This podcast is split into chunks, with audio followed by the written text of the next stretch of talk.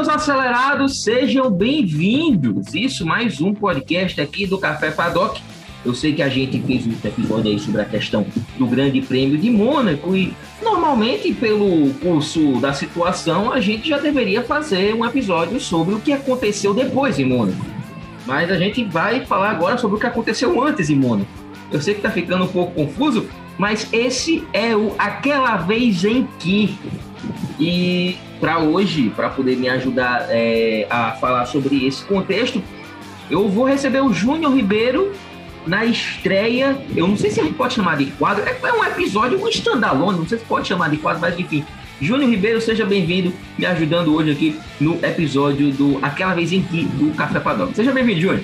Fala Danilo, tudo bem? Cara, prazer estar aqui, obrigado pelo convite. Espero que todo mundo goste desse episódio, porque foi realmente uma situação das mais curiosas da história da Fórmula 1 e casa muito bem com esse período que a gente vive, que é a corrida de Mônaco, que para praticamente todos os amantes da Fórmula 1 é uma corrida chata, mas que de vez em quando, como foi no caso dessa nossa história do episódio de hoje, teve muitos acontecimentos, ocorreram muitas coisas e tornou-se aquela aquele GP daquele ano bem especial.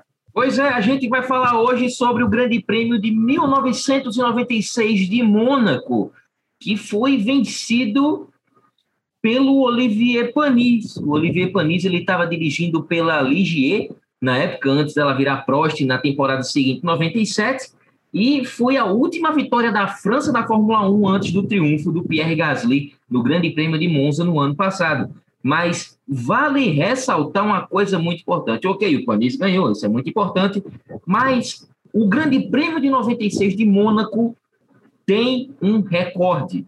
Foi o Grande Prêmio com o menor número de carros cruzando a linha de chegada. Apenas três. Os três primeiros colocados, que foram Olivier Panis, David Coulter pela McLaren e o Johnny Herbert pela Sauber. Júnior, como é que foi essa loucura de, de grande prêmio? Dá um pouco de contexto aí para gente. Pois é, Danilo, ela foi a sexta etapa daquela temporada e foi realizada justamente em 19 de maio de 1996. E parecia ser um final de semana normal, como qualquer outro em Mônaco, em que o pole, no caso o Schumacher, seria o candidato a vencer. Até porque, naquele momento, após cinco corridas, o domínio era da Williams. Né? A Williams que tinha ali o Damon Hill e também o Jacques Villeneuve. Nas primeiras cinco corridas foram quatro vitórias do Damon Hill e uma do Jacques Villeneuve. E o Michael Schumacher, ele tinha em Mônaco ali a sua segunda pole naquela temporada. Ele estava muito pressionado para vencer e não deixar, claro, o Damon Hill disparar na liderança do campeonato. Então, o contexto era esse era de uma Williams dominante e de um Schumacher tentando levar a Ferrari a brigar ponto a ponto com a Williams do Damon Hill. O Panis largou em 14 e o seu companheiro, o brasileiro Pedro Paulo Diniz, em 17. Curiosidade, foi muito por conta da entrada do Diniz é, na, na Ligier que a equipe manteve suas operações para 96 e aí sim 97 se transformou na Prost. Vale ressaltar que para essa temporada de, de 1996, dentro, dentro de, de todo esse, esse, esse contexto que a gente vem, vem, vem trazendo aqui, o Panis ele não estava tendo uma temporada lá muito boa. Ele só havia conseguido um quinto lugar, se não me engano.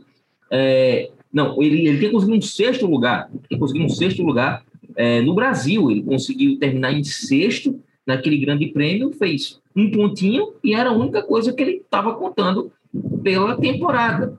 O Diniz também não tinha pontuado até então, então a gente tinha um Aligier que chegava ali perto, namorava com as principais posições, porque naquela época a gente tinha pontos do primeiro ao sexto, então Panis ele tinha conseguido uma, uma, uma sétima posição, aí o, o, o, PPD ainda chegou ali em sétimo em, em San Marino, mas ninguém nunca conseguia beliscar aquele pontinho. Até que a sorte mudou para todo mundo dentro do Grande Prêmio de Mônaco.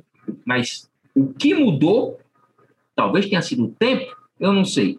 Como é que estava o tempo em Mônaco naquele dia de 19 de maio de 96? Muita chuva, né, Danilo? Chuva e isso meio que deu essa apimentada. É tanto que o André Montermini, da Fonte, da Forte, no caso, que corria com motor Ford, ele bateu naquela, naquele aquecimento, né, o warm-up, e ele acabou nem correndo. E a chuva dificultou bastante para os pilotos e acho que a gente viu isso logo na primeira volta. Então, acho que a chuva foi o maior tempero para essa corrida em Mônaco em 1996, porque se fossem condições normais de temperatura e pressão, certamente seria mais uma daquelas corridas em que o Pole e o Schumacher seria o favorito a vencer, mas a, a, o desempenho climático acabou atrapalhando muitos pilotos e, claro, a, a, os problemas que aconteceram ao longo daquela corrida. Também é interessante a gente ressaltar o seguinte, que é, tinha meio que essa pré-sessão que eles faziam, né, aquele, aquele breve aquecimento, o warm-up, né, que eles faziam antes do início da prova, e o Olivier Panis tinha conseguido a primeira posição, ele tinha conseguido o melhor tempo do warm-up. E antigamente o pessoal usava isso meio que como uma espécie de termômetro para o que ia rolar na corrida, né? Porque eles rodavam a, a, a, pista e tal. Inclusive, eu não sei que fim levou o warm-up, a gente hoje em dia a gente não tem mais isso, né? Depois da qualificação é regra de parque, de parque tudo fechado. Mas do warm-up, o, o, o, o Panis ele tinha conseguido a primeira posição. E a gente vendo essa história, Júnior, é interessante o seguinte: é, ele olhou para os céus de Mônaco e aí ele chegou para a esposa dele e disse assim: Eu acho que eu vou ganhar essa corrida, eu acho que eu vou conseguir algum pódio. Ela riu na cara dele e disse: Olivier, você está largando em 14. E quando você tem essa lufada de otimismo da sua esposa, meu amigo.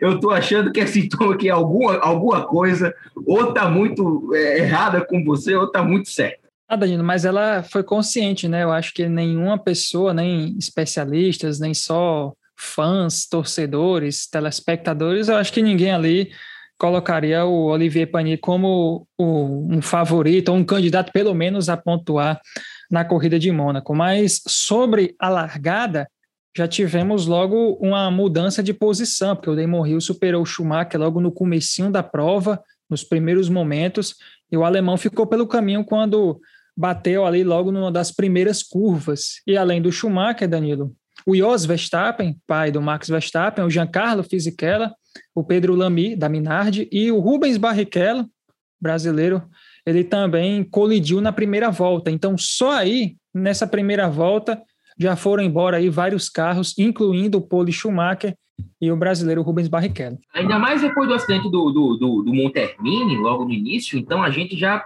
tem uma grande fatia do, do grid indo pela janela, né? Schumacher, Barrichello, Lamy, Fisichella, Verstappen e Montermini, só nessa brincadeirinha a gente já tem seis carros antes, antes do, do primeiro giro. E aí, né, enquanto isso, mostrando todo aquele poder daquele motor Williams que tinha, o Damon Hill disparou, disparou e estava sendo seguido logo atrás pelo Jean Alesi, que estava dirigindo pela Benetton naquela época.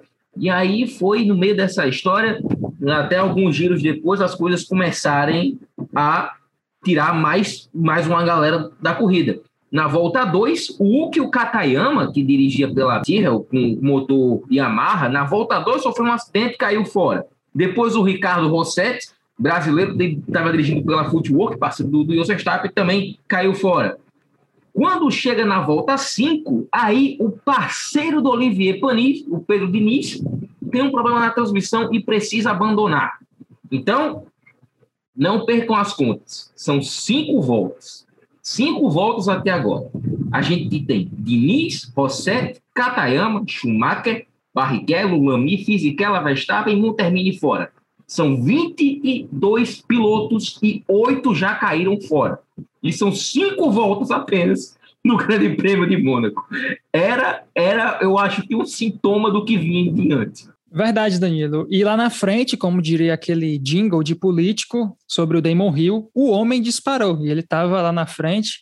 E na volta 9, para a gente contextualizar e sacramentar um número, na volta 9, haviam somente 12 carros na pista, 10 e haviam deixado o GP. Então, realmente, a situação logo no começo em Mônaco era caótico. E para quem assistiu a corrida na época e também para quem acompanhou ó, o VT agora no, nesse momento, o que os fiscais de prova, a galera do resgate, guincho, o que essa galera trabalhou nessa corrida não foi brincadeira. Era gente indo para o guarda-reio, era carro parando e os caras ali de laranja entrando na pista para tentar salvar os carros, tirar o, os pilotos e liberar a pista o mais breve possível para que a corrida não parasse, até porque tinha um tempo, né, Danilo? E esse tempo é coisa importante que a gente vai falar mais para o final, que era o tempo de duas horas de prova. Pois é, Júnior, mas com toda essa situação, a gente já tem 10 carros fora, contando com o Berger, que abandonou por um problema na transmissão. Então, ele estava ali junto do, do, do Alesi, né? Estava ali, não, a gente, a, a gente aqui, confia, é nós, vai ser, vai ser pódio, vai ser pódio para Benetton. Hoje, ninguém vai tirar isso da gente. Eu acho, eu acho que, de repente, é bom uh, começar a refletir um pouco sobre isso, porque não foi isso que aconteceu depois do abandono do glorioso Gerhard Berger.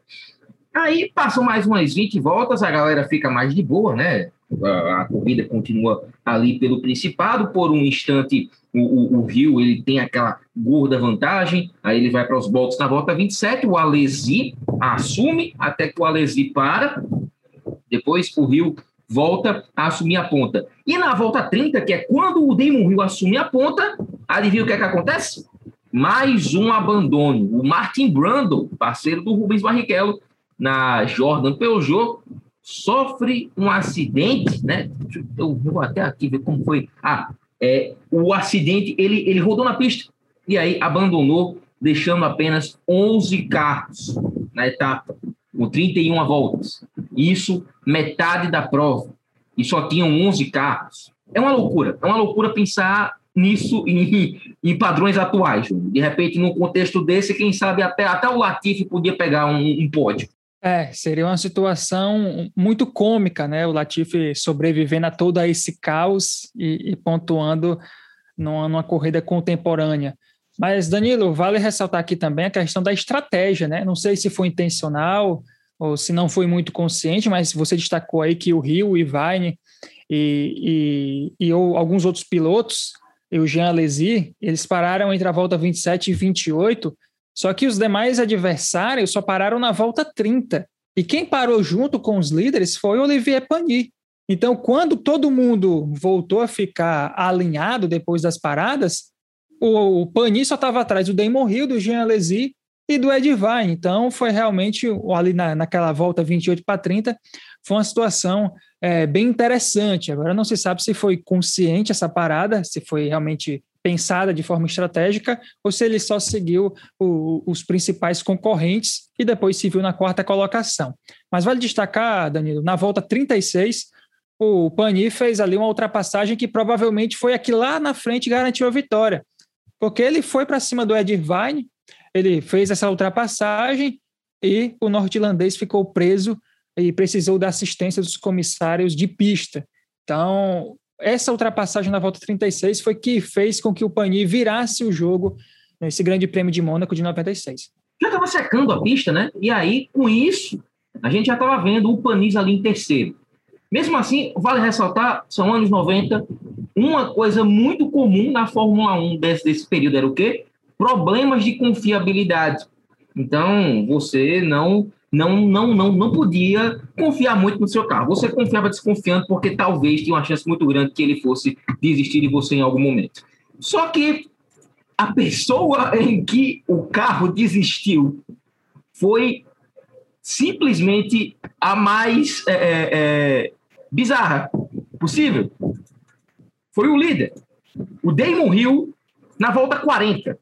Na volta 40, o Damon Hill simplesmente teve, teve que chorar as pitangas do seu motor Renault morrendo ali na saída do túnel. E aí o líder da corrida, Damon Hill, se viu a pé e, claro, né, pelo menos deu, deu aquela encaixotadinha a mais, mas ele perdeu uma grande chance de se distanciar do Schumacher ali naquele período, né? Mesmo assim, mesmo assim, imagina a tua sorte que o principal rival abandone. E quando você pensa que você vai conseguir alguma coisa, você abandona também. Pois é, Danilo, isso aconteceu na volta 40 e o Damon Hill entrou em desespero porque era realmente uma vitória fácil para ele e ele não bateu, ele não foi atrapalhado por outro piloto, nem retardatário, foi um problema realmente do próprio carro, de confiabilidade, como você bem destacou.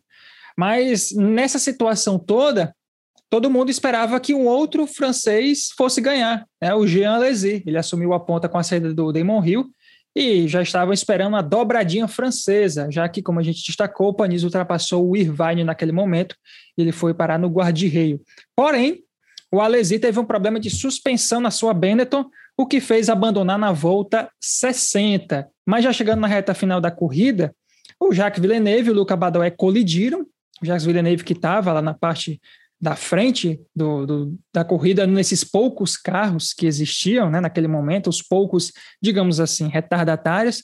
E também teve outra colisão, Mika Hakkinen, o Ed Irvine e o Mika Salo tiveram uma, bati uma batida tripla, e aí esses carros também acabaram não, não completando a, a prova, o que mostra, teve batida e abandono no começo, tá, com o Schumacher, com o Rubinho, teve no meio da corrida com o Damon Hill. E para quem achava que no final os carros iam só continuar guiando e tal, ainda teve o problema do Alesi. E é, é, é, essa, essa confusão eterna aí envolvendo cinco pilotos, dois de uma vez depois, três em outra. O mais, o mais confuso dessa história, Júnior, é porque, assim, se, se eu pudesse dar um nome de um filme para esse Grande Prêmio de Mônaco, seria Fargo, uma comédia de erros, porque foi basicamente isso o Grande Prêmio todo. Porque, vamos lá, é, quando a gente vai ver é, no resultado oficial, o Jacques Villeneuve abandonou na volta 66. E o Badoer abandonou na volta 60.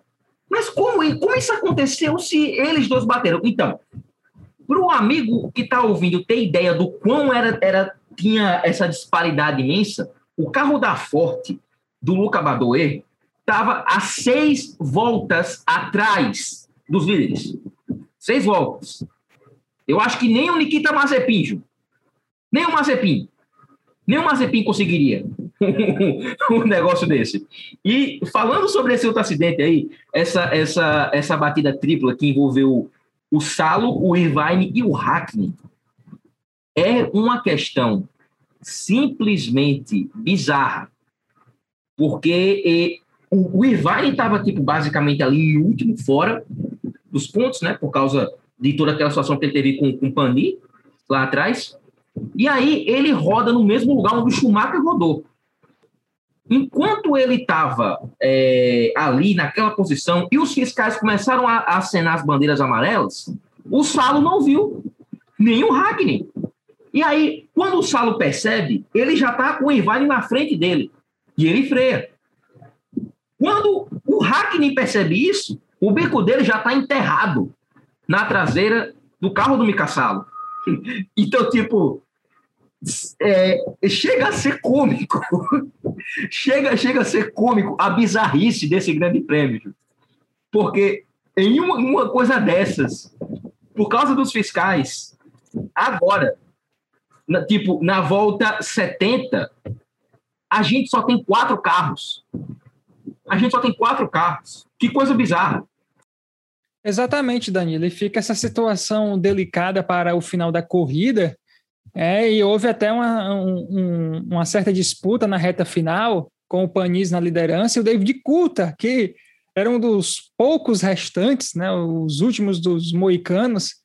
O David Coulter fez uma certa perseguição para tentar tirar a vitória do Panis, mas acabou não conseguindo, porque a corrida tinha duas horas de tempo de duração e quando ela foi completada, veio a, a bandeira quadriculada, o Panis chegou em primeiro, com o David Coulter em segundo, o Johnny Herbert em terceiro. Eles que cruzaram a linha e fecharam o pódio e protagonizaram esse final de corrida.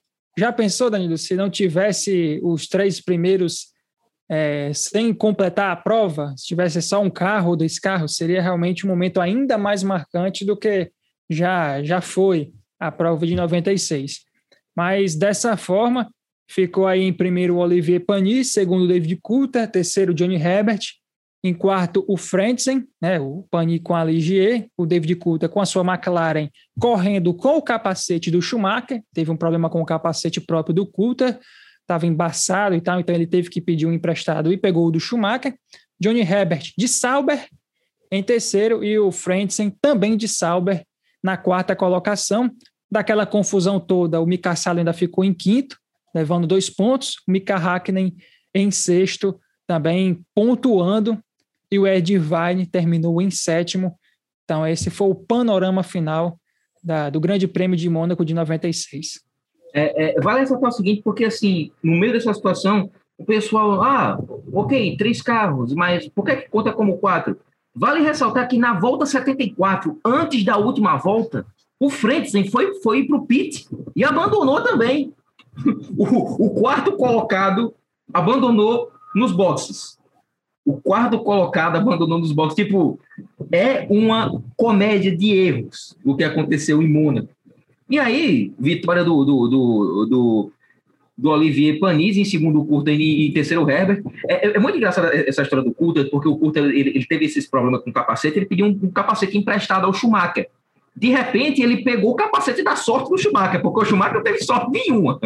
Quem teve a sorte foi o Coulter. E o Coulter, no, no, na própria biografia dele, ele diz assim: na corrida de Fórmula 1, que teve três carros, eu ainda não consegui vencer. a boa sacada do Coulter. Você poder ter ideia da sorte do Coulter, né? Mas, mas, olha, foi basicamente isso que aconteceu no Grande Prêmio de Mônaco de 96, a última vitória da França na categoria até o Pierre Gasly ter a chance de vencer em Monza. Agora, Júnior, eu preciso que você me dê uma análise honesta. O que é que você acha? O que foi esse... Tem algum adjetivo para essa corrida? Cara, acho que caótica. Né? Eu acho que caos seja uma palavra que resume bem o que aconteceu porque ela, a partir do momento que vários carros saem na primeira volta e quebras e também outros acidentes acabam minando um a um ao longo da, da corrida, ela se torna imprevisível. Então, a palavra que resume para mim é caos. É uma, foi uma corrida caótica e que resultou num dos episódios mais curiosos, interessantes e históricos da história da Fórmula 1. Só é, passando agora para poder a gente dar uma, dar, dar, é, dar um panorama total, vale ressaltar que, basicamente, as primeiras três posições do campeonato mundial, depois daquela prova, não mudaram, porque o Rio abandonou, o Villeneuve abandonou e o Schumacher abandonou, então ficou todo mundo com a mesma pontuação. E depois o que a gente teve foi, pelo menos, a Ligier conseguindo alguns pontinhos muito importantes, que fizeram eles chegarem na sexta posição ao final do, do, do campeonato mundial. Isso porque o, o, o, o Diniz ainda teve dois, é, duas chegadas nos pontos, enquanto o, o próprio Olivier Panis ele ainda conseguiu um quinto lugar é, no Grande Prêmio da Hungria de 96, então eles conseguiram até um bom resultado para a Ligier, que no ano seguinte acabou sendo vendida e virando a Prost. Mas, basicamente, eu acho, eu estou super concordando com você, Júnior, caos é o que define, caos, e eu acho que é, é, um, é uma corrida bem adequada para a gente poder estrear aquela vez em que três carros terminaram a corrida. Júlio Ribeiro, muito obrigado por você ter topado o, o, o convite e estar tá aqui com a gente contando essa história. Eu espero que você tenha gostado de revisitar essa história tanto quanto eu. Então, é, diz aí as suas considerações finais para a galera que está ouvindo. Valeu, Danilo. Eu que agradeço pelo convite. Foi muito legal participar, foi muito legal revisitar essa história, entender em detalhes uh, e repassar para os nossos queridos ouvintes do podcast é, essa corrida maluca que aconteceu em Mônaco em 96, já para manter esse clima né, de Grande Prêmio de Mônaco de 2021. E a gente espera que o GP dessa temporada seja não dessa forma, mas que seja pelo menos legal, seja interessante, que seja agradável para todos os amantes da velocidade. E para finalizar minha participação, lanço uma pergunta aos nossos ouvintes para que eles respondam nas redes sociais. Quem estiver ouvindo, vai lá no Instagram e, e comenta o que é mais improvável. É, o Olivier Pani ganhando uma corrida de Ligier ou Pierre Gasly ganhando uma corrida de AlphaTauri? Francês contra francês, lanço essa pergunta no ar para a nossa audiência. Valeu, pessoal, e até a próxima. Rinha de francês, é assim que basicamente o Júlio Ribeiro se despede e eu também. Até a próxima edição é, do Aquela Vez em Que, mas claro, sendo lançado debaixo da bandeira do, do nosso Café Paddock. Siga nossas redes sociais, no YouTube a gente tem o canal Café Paddock, a gente lançou um vídeo muito bacana sobre as pinturas especiais que apareceram uma vez é, nas corridas de Fórmula 1. E também siga o nosso Instagram, arroba CAF1 Paddock. Isso. E qualquer coisa é só procurar Café Paddock Podcast, é capaz que vocês achem. Júnior Ribeiro estará de volta, eu presumo. Eu também estarei de volta em mais uma edição. Então, meus acelerados, meu acelerado, minha acelerada, te espero em outra oportunidade. Até a próxima e tchau.